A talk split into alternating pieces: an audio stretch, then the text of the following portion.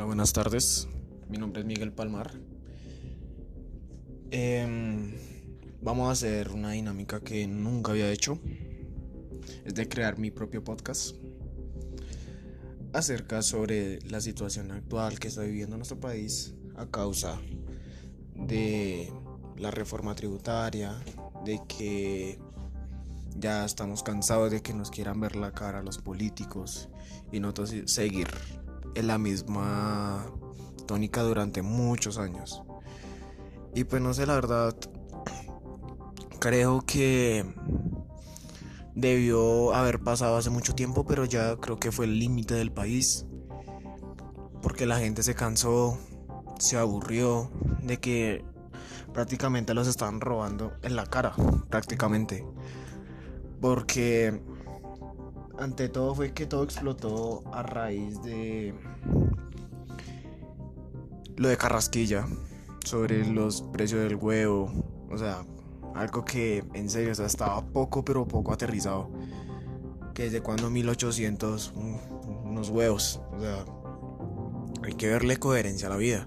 Y ahí uno se da cuenta como acá el capitalismo es tan, tan está tan presente que ni siquiera ellos son tan... no son conscientes de los gastos y de lo que está viviendo nuestro país actualmente.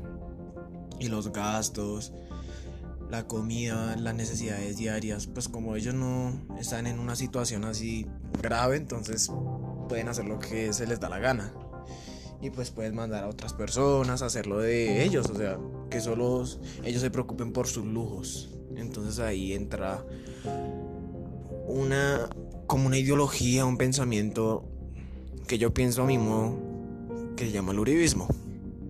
Ya que lo que conllevo yo con todo esto, yo creo que la situación amerita decirlo, porque no no es que sea lo que yo esperaba a raíz de una manifestación, porque normalmente siempre entre manifestaciones se resulta tanto entre nosotros mismos o peleamos por otra razón, pero en este caso ya es una pelea conjunta, pues obviamente no, no falta el que de verdad quiera hacer cosas malas y pues no, no va ni siquiera, no sabe a lo que va.